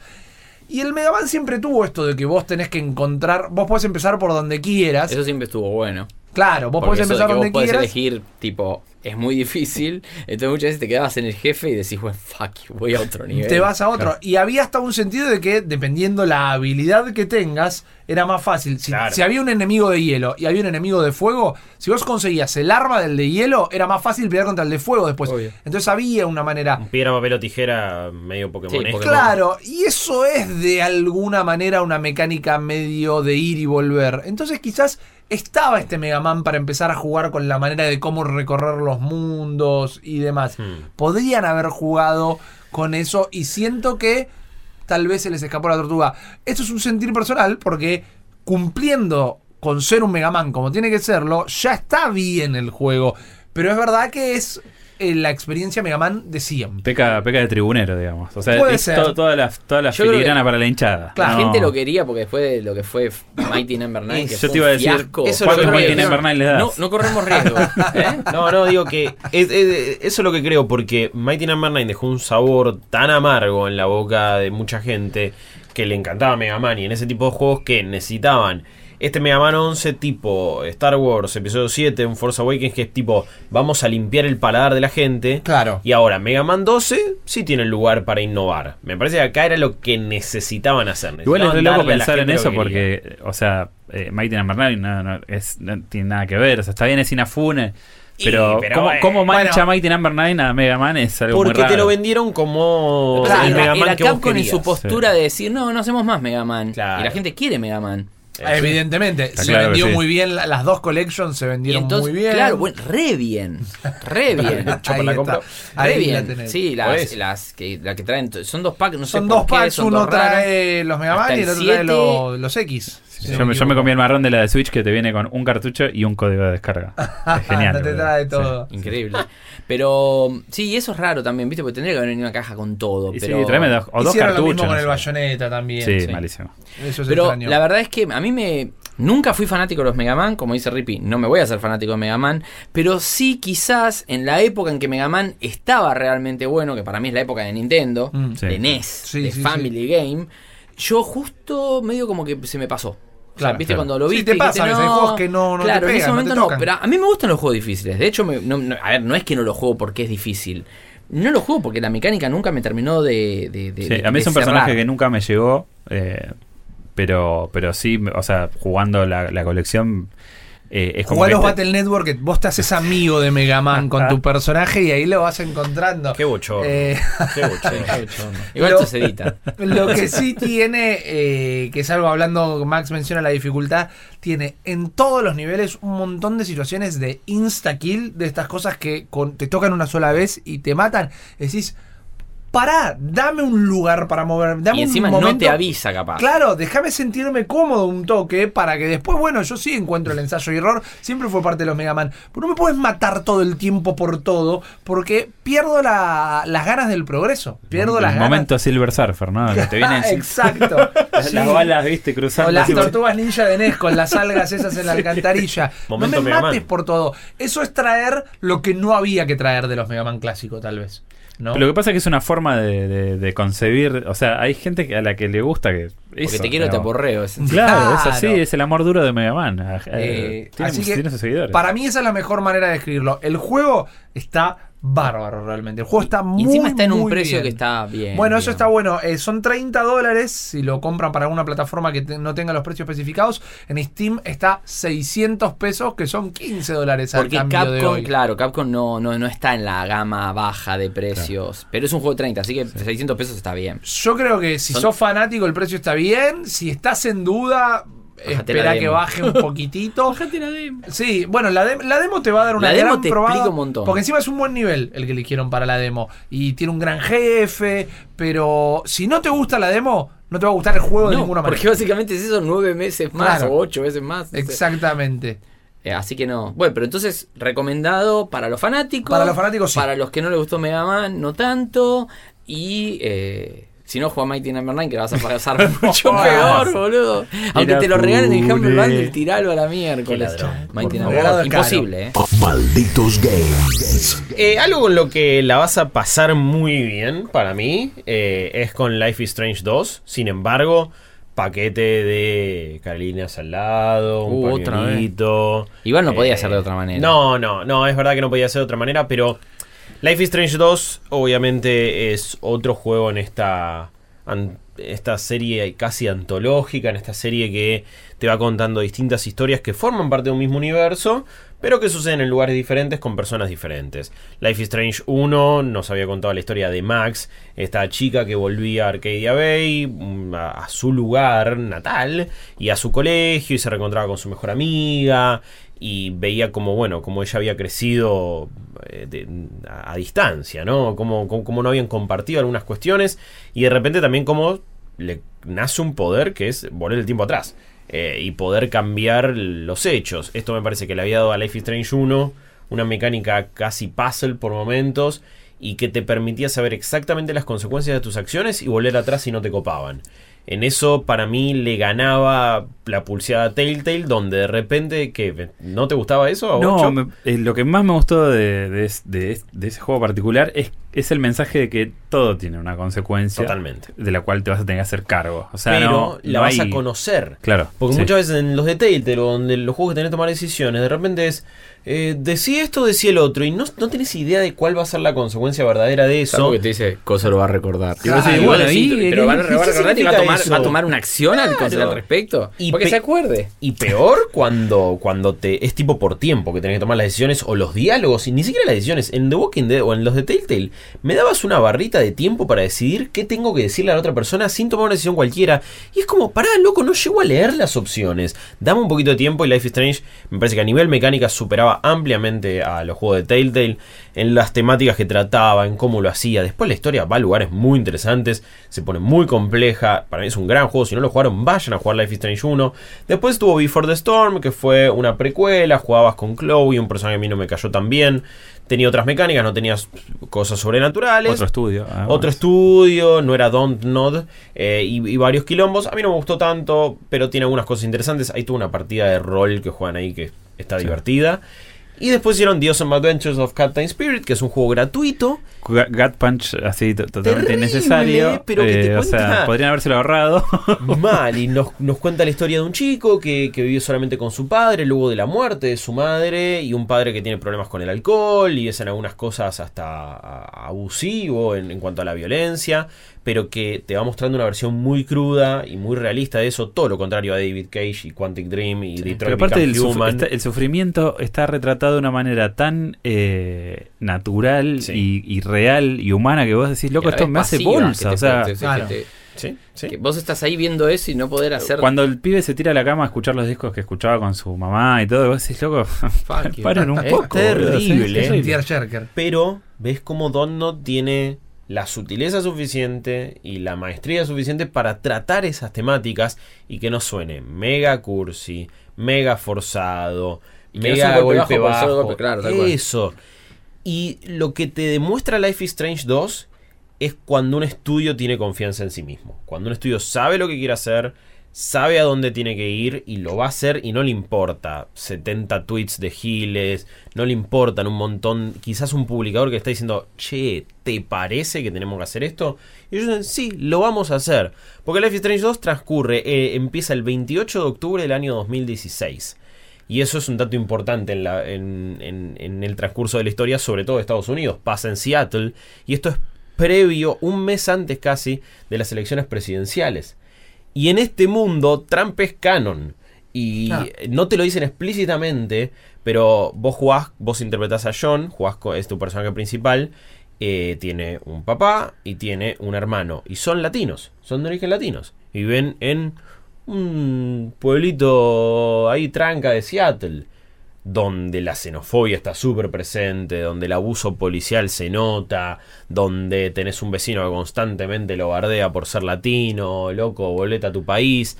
Hay eh, vos después podés explorar, que esto lo recomiendo hacer, siéntense a leer todos los mensajes de texto del celular que él tiene con los distintos personajes de la historia, con su mejor amiga Laila, con la piba que le gusta Jen, con su hermano, con su viejo, y de repente están eh, charlando sobre el debate presidencial, eh, y la, la, la- amiga le dice, no va a ganar, ¿no? Y no sé, no, no, me, quiero ir de este planeta. Che, bueno, y hay, hay referencias al muro que quiere construir Trump. Digo, no se guarda nada, no se hace en las patas, no, no se mea encima, va a fondo con lo que quiere contar y lo cuenta bien. Y hay temáticas, sobre todo con las, las cuestiones que tienen que ver con la policía. Hay un momento en particular, obviamente no, no voy a spoilear un montón de cosas, pero lo manejan como, te digo, ningún juego de David Cage lo pudo hacer. Sí, Eh, se queda en la idea nomás. Claro, y con una crudeza y hay momentos muy dolorosos. En sí la trama es esta familia, vos interpretas a este chico. Se está preparando en un momento para, una, para ir a una fiesta. Está bueno lo que tenés que hacer, tenés como que ir, ir agarrando. Bueno, necesitamos, la, la amiga le dice, y mira, necesitamos comprar faso, necesitamos bajón, necesitamos un montón de cosas. y el pibe es tipo, sí, bueno, agarro unas papitas que tengo ahí dando vueltas. Uy, la vieron a mi viejo que estaba acá ahí, no se da cuenta, se la llevo. Hablas con tu papá y en un momento, che, mira, necesito plata. Y el papá le dice, ¿para qué la vas a usar?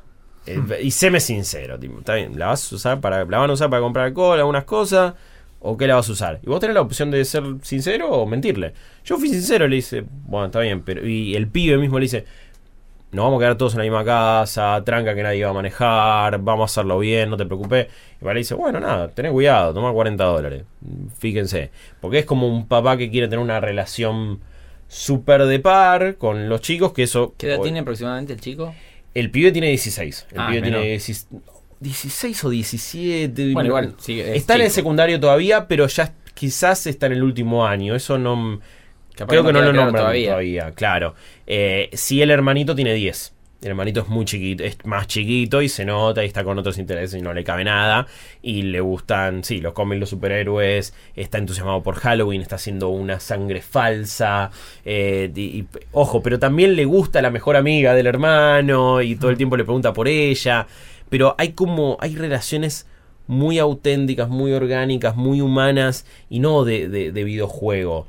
Y llamaron a la gente de Fulbright, que son los que hicieron Gone Home, por ejemplo, a. Steve Sí, Gaynor, a Steve Gaynor, y eh, a otro. de unos toques, sí. Claro, a otro guionista más, para que pulan el guion y para que hagan las interacciones mucho más auténticas y orgánicas.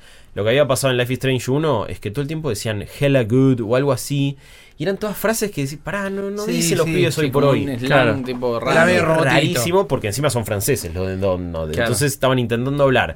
Eh, franceses estaban escribiendo cómo hablan pibas de 16 años en Estados Unidos en la actualidad. Y no quedaba bien. Ahora lo, se nota mucho que lo mejoraron, que fueron a laburar en eso.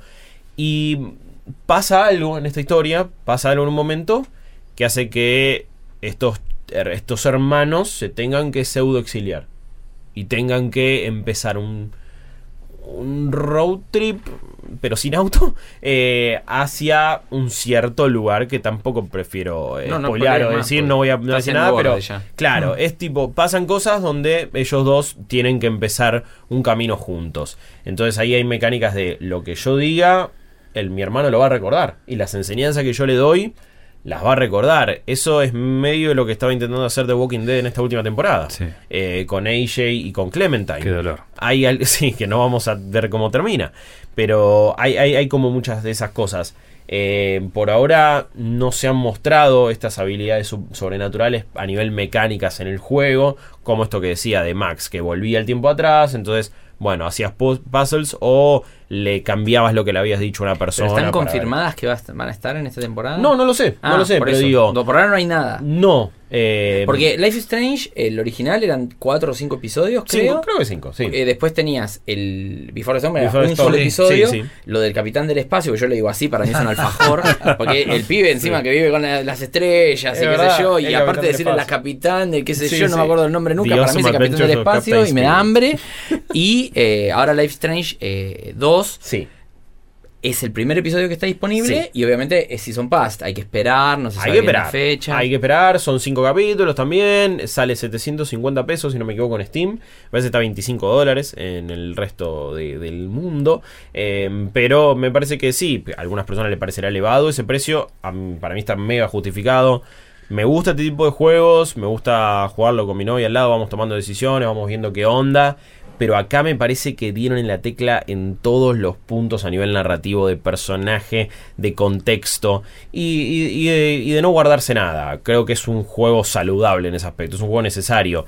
Es el efecto contrario a lo que a veces le pasa a Ubisoft. Lo que le pasó con Far Cry 5, digo, que lo charlamos mil veces, ¿no? De, Sí. Y quizá le bajaron la palanca, quizá le bajaron línea de che, ¿te parece meterte con esto? Ahora no da. Eh, bueno, Life is Strange 2 dijo, sí, para nosotros da y lo vamos a hacer. Y lo hicieron y se super mega nota.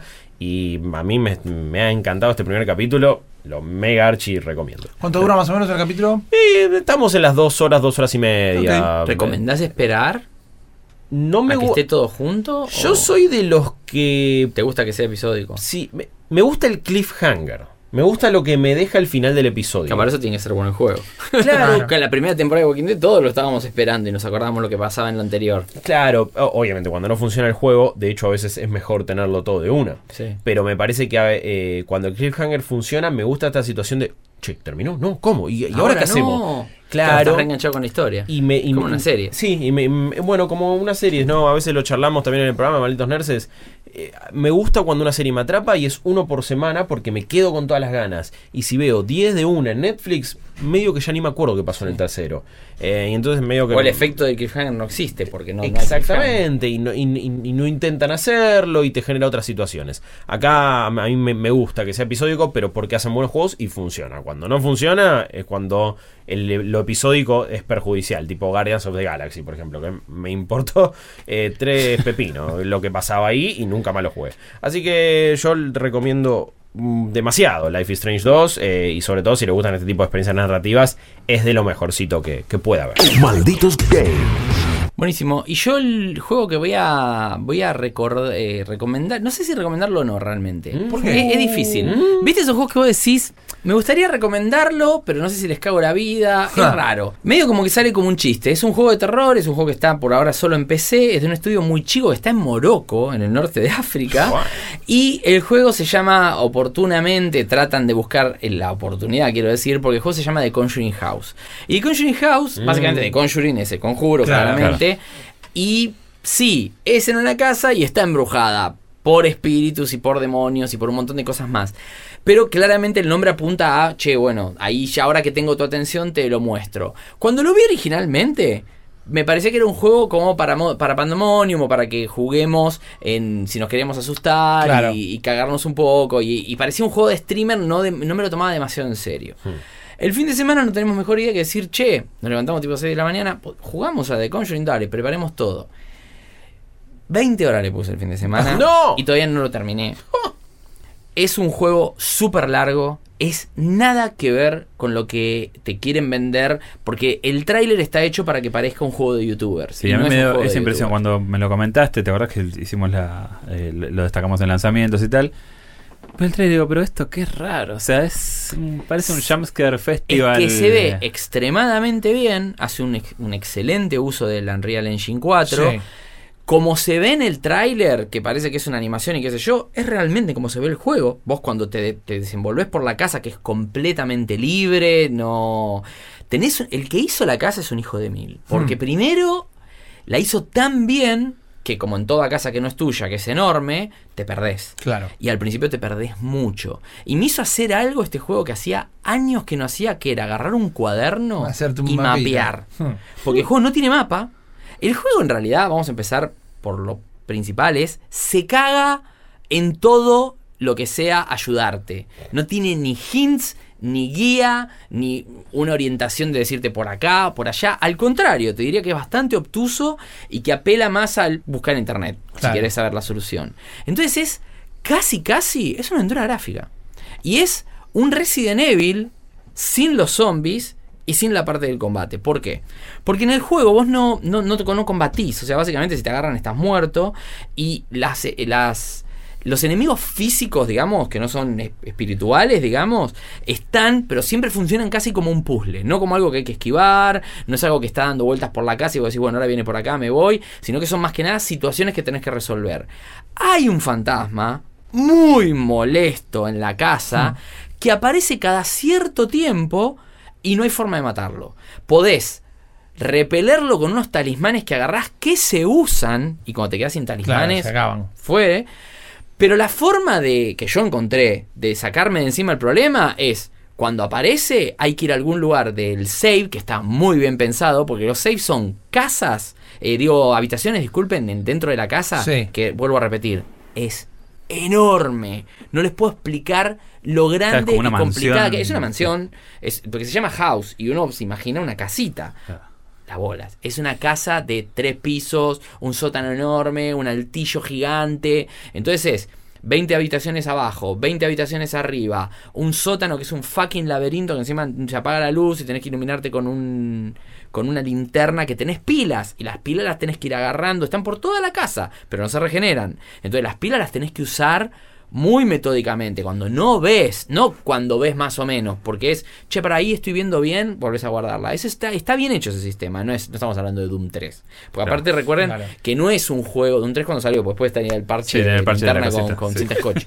Pero es un juego que es una aventura y lo- lo- la influencia de Resident Evil es clarísima porque es eh, puertas con primero todos los signos del zodíaco, Sí. la llave de Pisces, o sea, está cerrado, necesitas la llave de Pisces, ok, Hmm. la llave de Capricornio, después ponen otras cosas, después tenés medallones, necesitas cinco medallones, fuck, para abrir un panel, que es la clásica de Resident Evil. En un momento llego a un sótano, tuve una cosa re tenebrosa, dije, bueno, me destrabé. Y era. Este, examiné una estatua y me dice, no tiene los ojos, faltan los dos ojos de búho. Me está jodiendo. Ya de Pero a ver, en la puerta de. La pero, pluma de águila macho. Son esas formas donde te que, esos momentos en los que te quejas de un juego, pero en realidad lo estás disfrutando. Claro. Porque está bueno de que a veces decís, como todos los juegos, y esto nos remite un poco a lo del Assassin's Creed y esto de que te llevan de la mano no los juegos, ¿no? O lo difícil que puede ser un juego, como estás hablando vos de lo de Mega Man. O lo de lo que dice Guillo, la narrativa, lo importante que es en un juego. Este juego, la narrativa, básicamente vos la inventás, porque la protagonista del juego es la casa. Y cómo está hecha. La escenografía, muñecas re creepy. Que vos siempre decís, vas, va a empezar a caminar una de estas me va a dar un cagazo de O la a dar vuelta y va a tener una al lado. Exacto, así, y no pasa. Eso, los jumpscare, hay pocos, son muy efectivos, porque cuando pasan, no te los estás esperando nunca. Claro. Nunca. Nunca, Sí, nunca, nunca. eh, eh, lo, lo que me resulta interesante de, de lo que contás es que hay muchos juegos que son demasiado pretenciosos en esto de hacerse los crípticos y de repente por ahí te hacen pasar un momento de mierda en el sentido de que te frustra de que llegas a, un- a una especie de dead end y acá ya le metiste 20 horas, seguís avanzando, este es frustrante, Es es como muchas cosas, ahora les voy a explicar por qué, pero camina por una, una línea muy fina de... es hardcore. Eh, Parece un juego hecho en 1980 con los gráficos de hoy. En el Mm. sentido de que. Estamos hablando de gráficos hiperrealistas, ¿no? Medio No, sí, se ve, se ve PT. espectacular. Se ve espectacular. O sea, se ve, se ve increíble. No es que son 8 bits y. Bien, bueno, bien, bien, bien. No, no, no. Es la iluminación, la casa, los Cuando de repente se desata una tormenta afuera, que nunca salís, obviamente, y son las casas que decís, ¿por qué no rompes el vidrio y te escapás? Claro. Las puertas se cierran, pero los vidrios están ahí. Viste, vos decís, aunque sea dame el efecto de poder romper el vidrio y que diga, "Buah, hay un campo de fuerza. Sí, algo. No lo puedes entender. Y este fantasma, antes que me olvide que les digo que aparece, vos lo podés repeler. Y si no, tenés que ir a casas que están en lugares muy específicos de la mansión y que tenés que tenerlos mapeados. O después, obviamente, a las 10 horas me conocí la casa de memoria. Claro. Pero fueron 10 horas de parto. Porque era, venía el fantasma y decía, tengo que ir al cuarto de save.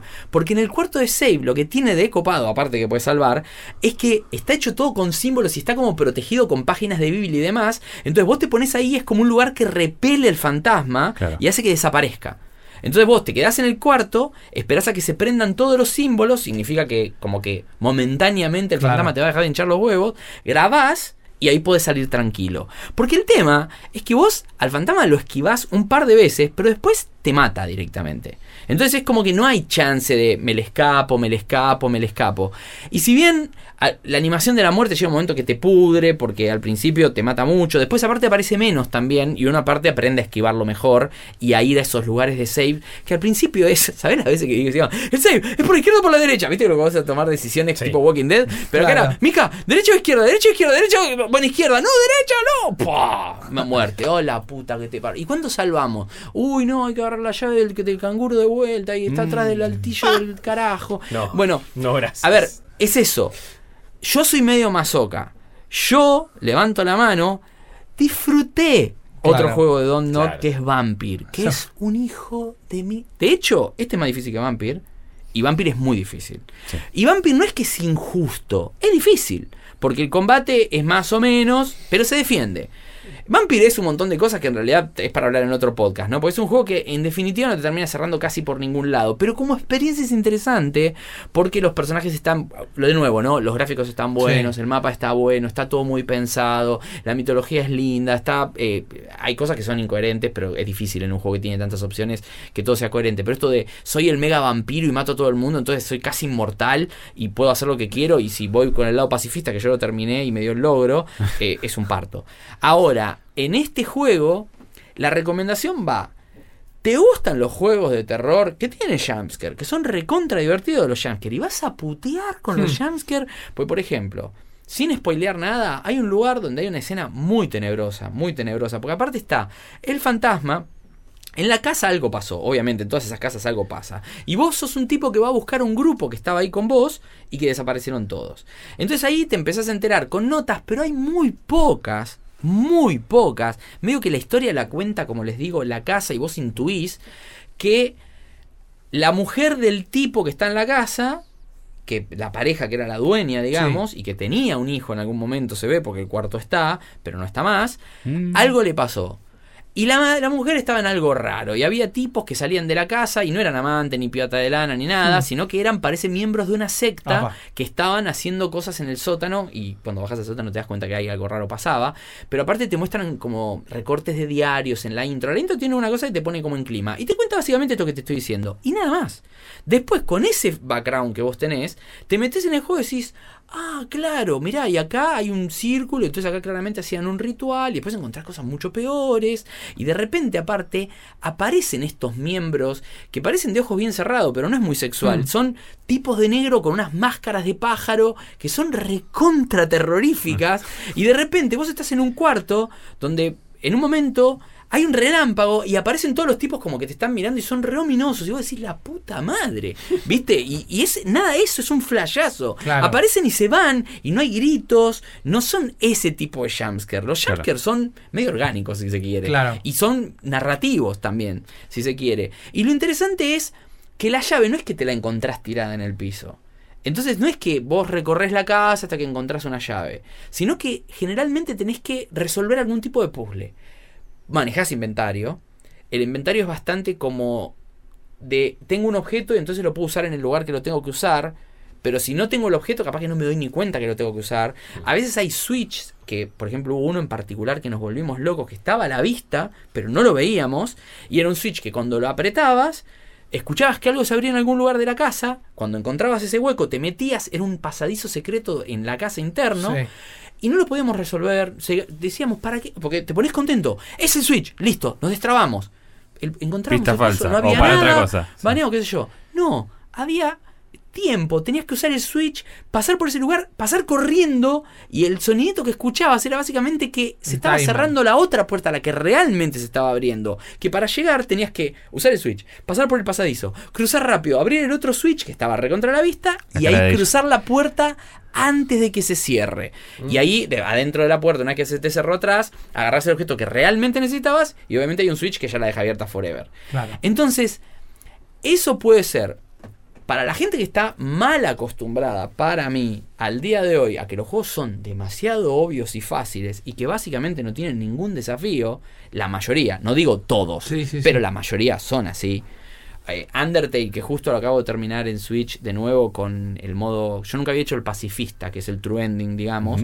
Es un juego que te pide que pienses, porque Claro. tenés que pensar cómo hacer para convencerlos de que no peleen más y no tener que matarlos. Entonces, son juegos que te desafían y te estimulan de otro lado. Este juego no es maravilloso, para nada. Pero a mí me atrapó. Y me atrapó porque me gustan los juegos de terror, me gustan las aventuras y me gustan los juegos que me desafían a pensar.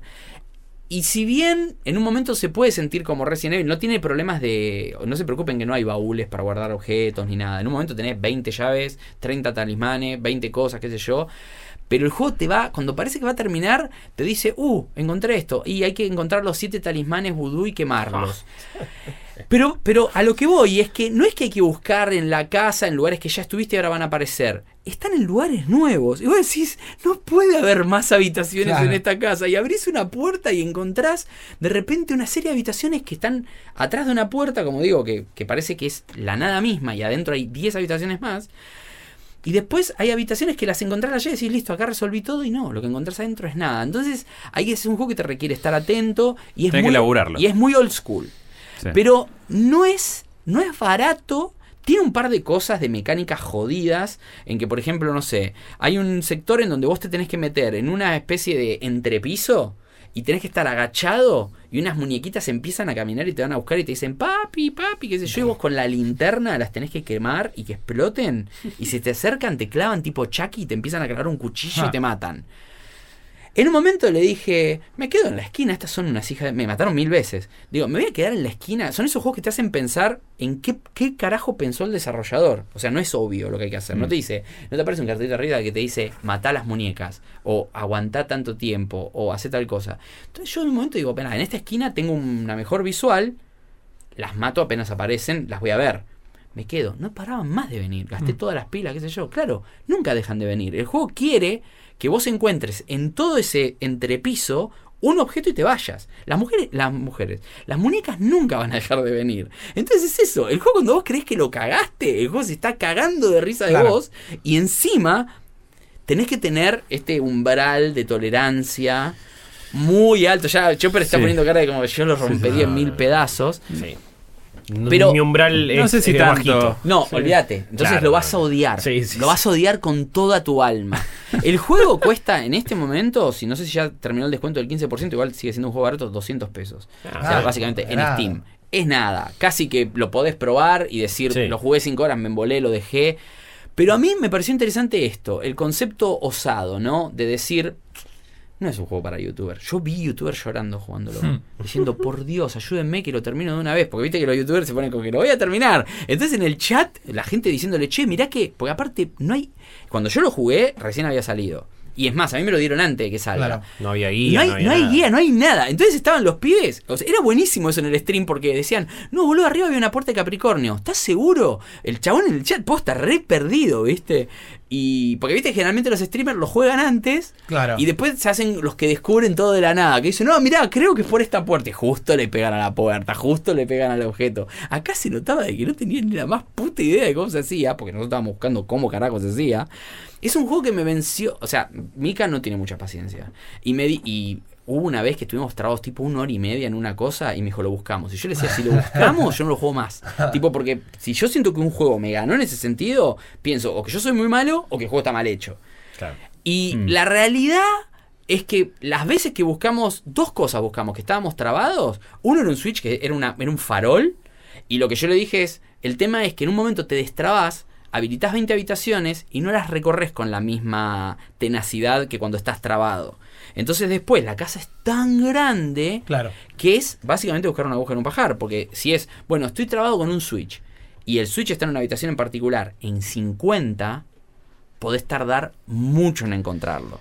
Ahora, si te gusta jugar old school, mapeando, anotando todo lo que te parece sospechoso, diciendo, por ejemplo, una forma de jugarlo sería, entré a esta habitación, en esta habitación hay una puerta que no puedo abrir que tiene este símbolo, una puerta que no abrir, ahí el juego se hace mucho más fácil. Si vos vas a solo tu memoria y tu capacidad de intuición, estás No, muerto, Hmm. recontra Entregado. muerto. Y después, los puzzles son buenos en cuanto a que es interesante el, el desafío, uno se siente que, que está siendo todo el tiempo puesto, puesto a prueba y tiene algunos jumpscares que son de antología directamente, que te cagás en las patas.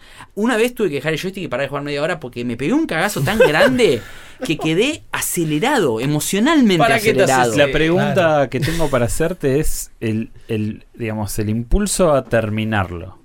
¿Surge de querer derrotar ese desafío de ganarle el juego o sentís que hay alguna Yo quiero otra saber cosa qué más? pasa. Ok. Yo quiero saber qué es lo genera, que pasa. genera, digamos, esa curiosidad de decir, che, quiero ver qué mierda pasó acá. Es que, es que, ¿sabes qué pasa? Hay, es- hay muchos cabos sin resolver. Incluso donde estoy ahora, que estoy muy avanzado, pero todavía no lo terminé. Pero les digo, veintipico de horas adentro. Donde sé que me falta poco. Pero el juego es tan difícil que poco es un montón. Y depende también lo que me dé cuenta. Porque Sí. me faltan ciertas llaves, me faltan ciertos amuletos. Mira, aparte me imagino que debe quedar los cabos ahí medio, sal- medio sueltos. Es que, es que es como que siempre vas a volver. Y esto de Metroidvania, no vamos a usar ese término, pero de la casa tener que ir y volver todo Sí. el tiempo. Es parte de la estructura de Resident Evil. Sí, Resident sí, Evil, la casa es mucho más chica. ¿Y cuántas veces fuimos y volvimos por el mismo lugar? Y encima Resident Evil te empieza a meter enemigos que antes no estaban en lugares que para generar nuevos niveles de dificultad. Esto es mucho más honesto, digamos, en cuanto a que no te pone enemigos que antes no estaban en lugares nuevos. A veces cambia la configuración de la casa, pero por un hecho que vos ves. Claro. Por ejemplo, viene un monstruo y rompe una puerta que antes estaba cerrada, o te empuja un mueble y te tapa una puerta que antes estaba abierta. Pero eso está pensado muy meticulosamente por eh, a- un tipo al que admiro que es el que hizo ese fucking mapa. Claro. Porque el que hizo ese mapa es un capo. Sí, un ingeniero Primero, civil. es que la casa, ¿sabes qué? La- Ahora lo estoy pensando y yo la casa me la acuerdo de memoria. Y eso porque el mapa está bien hecho. Porque Sí. después de recorrerla, yo ahora la casa, la, la estructura de la casa me doy. Sin un mapa, o sea, no existe el mapa. El juego no tiene opción ver mapa. Claro. Entonces es puro, es... Llega un momento en que te recono- reconoces la casa, decís, bueno, por ahí voy a la cocina, por ahí voy, que acá estamos hablando de una mega mansión, cocina es una mega Claro, habitación, el sótano es gigante, no, no, tiene un montón de cosas que la verdad que están buenas. Lo podemos recomendar al nivel que podemos recomendar un Assassin's Creed más abiertamente, o una cosa como Life 2. is Strange, que si, es, si te gustan las aventuras gráficas con un tono político y muy, y muy realista, ¿no? Sí. Digamos, porque no es Tale from Borderlands, Claro, te claro. vas a poner a llorar. O Mega Man, que es un juego, ¿ves? Ahí tenemos algo que es, es parecido, en el sentido Sí, de que eh. Mega Man no se lo puede recomendar a todo el mundo. Claro. Y básicamente vos es, si no te gustó Mega Man o los juegos difíciles, por naturaleza, Sí, y, sí, y sí. punishing directamente, que te castigan, no lo puedes recomendar. Y este juego pasa exactamente lo mismo. Si te gustan los juegos de terror y te gusta la onda de, de resolver cosas, y sobre todo si lo vas a jugar con alguien que está bueno porque pensarlo, cómo resolverlo Claro. en conjunto, es muy, muy, muy divertido. Y yo, por 200 mangos, a mí me dio. Muchas más horas que sí. cualquier otra cosa. Entonces, es una yo- entrada de cine, así que. pero, pero a ver, a mí me gusta Sí, que los es juegos sean así.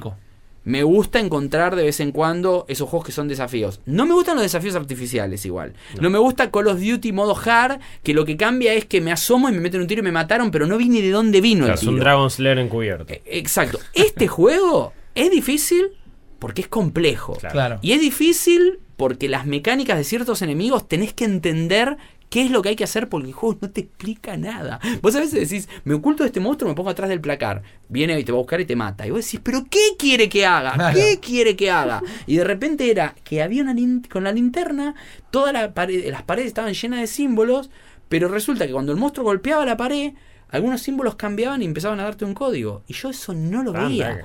Y escuchame, pará. Y no te dice nada. No, no, no, No te dar una dice mano. nada. Claro. Entonces es, perdés, perdés, perdés. Y es la de Einstein. Si querés resultados distintos, probá cosas diferentes. Claro. Porque si decís, lo voy a pasar, no funciona. Es, el juego quiere siempre que hagas algo lógico desde el lado del puzzle, no desde el lado de la habilidad. Entonces no pasa por ese lado. Pensá. Y así todo, mira trailers, mira streamers y fíjate muy bien si es lo tuyo. Por otro lado, lo estoy jugando en la notebook, eh, conectada a la tele. Y se la rebanca. Una notebook que no es tan grosa como las Republic of Gamer que tenemos acá en la oficina, pero que tampoco está mal. Claro. Eh, es una dice recopada, pero que anda, anda bien, pero no podría jugar al Assassin's Creed, claramente, Claro. por ejemplo, en ese, en ese, en ese contexto. Pero la verdad que lo recomiendo con todas estas. eh, No, está estas- claro que es una experiencia para un público muy determinado y Sí. que está bien. O sea, si vos lo seguís jugando 20 horas después es porque evidentemente tiene Y- un buen diseño que te hace reconocer el espacio, tener una nación espacial en un juego que no tiene mapa es, Es, es porque muy, está muy es- bien me hecho. Parece, o sea, y me parece, me parece que los chabones tuvieron huevos. ¿Viste lo que vos Claro. decís? ¿Viste esto Sí. de, de- de- lo que vos decís con Life Sí, is la. ¿Hacemos esto? Sí. Sí. o sea, podemos hacerlo fácil, podemos hacerlo para youtubers. Sí. Pero no es. No. De hecho, no es un juego para streamear, porque ¿a quién le divierte ver caminar a alguien ocho horas por acá? Es una experiencia solo para el que lo está jugando. Sí, sí, sí, sí. Eh, y es divertido por ese lado. Y es claramente un juego que te va a durar mucho menos si sos previsor. Yo dije, che, hagamos un mapa. No, pero no hace falta. Hagamos un Hagamos un mapa, porque me estamos volviendo loco. Y muy tarde empezamos a hacer el mapa. Claro. Entonces ya llegó un punto en que era muchas puertas, fue, me parece que había una acá. Y de repente teníamos una, porque no, no es que agarras una llave y por ejemplo la llave de Capricornio abre una puerta. No, abre tres capaz, o dos, no sabés. Entonces si no mapeaste eso, decís, che, ya abrimos todas las puertas de Capricornio. Claro. Y a las dos horas pasamos por uno y había una puerta de Capricornio que no habíamos abierto. Entonces es jodido. Ok. Es jodido en ese sentido, pero la verdad, una de las sorpresitas para mí, a ver, no, me va a no les va a cambiar la vida, nada, pero es un juego, díganme cuántos juegos de terror salen buenos por mes. No, por olvidate. año. Es- es- Olvidate. No hay. Y el, el- a nivel artístico, a nivel eh, gráfico, sonido, todo es soberbio. ¿eh? Pues no es que digo, che, no, miren, es 8 bits, pero te reasusta. No, está Sí. Top of the line y lo que ven, sobre todo eso, no se vayan a pensar que son animaciones predeterminadas o Quick Time Event. Es así el juego. Se ve increíble cuando corres, cuando caminás. El chabón se cansa, entonces también se queda así saturado de, de que tiene que. Pero no hay una barra esta, mira, Claro. te cansaste y te cansaste. Claro. Pero la verdad que en ese sentido, súper recomendado. Buena Bueno, onda. nos vamos. Nos vamos. Hemos hablado de Assassin's Creed Odyssey. Hemos hablado de Mega Man 11. Yes. Hemos hablado de Life is Strange eh, Dos. 2, la, la segunda temporada. Que vamos a. La verdad que son todos juegos que, que yo quiero jugar, los que ustedes eh, recomendaron. Mega Man es el que más me cuesta, pero por la parte de la dificultad creo que lo voy a gustar. Y me gustó mucho el estilo gráfico que tiene. Por suerte también es el más atemporal tal vez de todos estos. Porque Sí. a veces el Assassin's Creed lo tenés ganas de jugar ahora, el Life is Strange estás obligado. Va a seguir estando sí. este Mega Man. Claro, tal cual. Y, y de Conjuring House, el nombre eh, lleva como parece juego mediocre, pero hay un estudio muy talentoso atrás que creo que puede llegar a hacer grandes cosas en el futuro con, con una temática súper, súper difícil. Nos vamos, recuerden que es la última semana antes de Cyberix, en realidad van a escuchar un podcast más, Claro. pero el 15 de octubre, el lunes 15 de octubre, que es feriado en Capital Federal en el Teatro Vorterix, vamos a estar haciendo el primer Cyberix, un evento que va a conducir el señor eh, Ripi y Guillo Leos. Eh, junto con un equipo de gente que va a estar, hay un montón de invitados. eh, si estuvieron viendo en Malditos Nerds en la radio, en el programa, ya tuvimos invitados de lujo, los de Power Up, MK.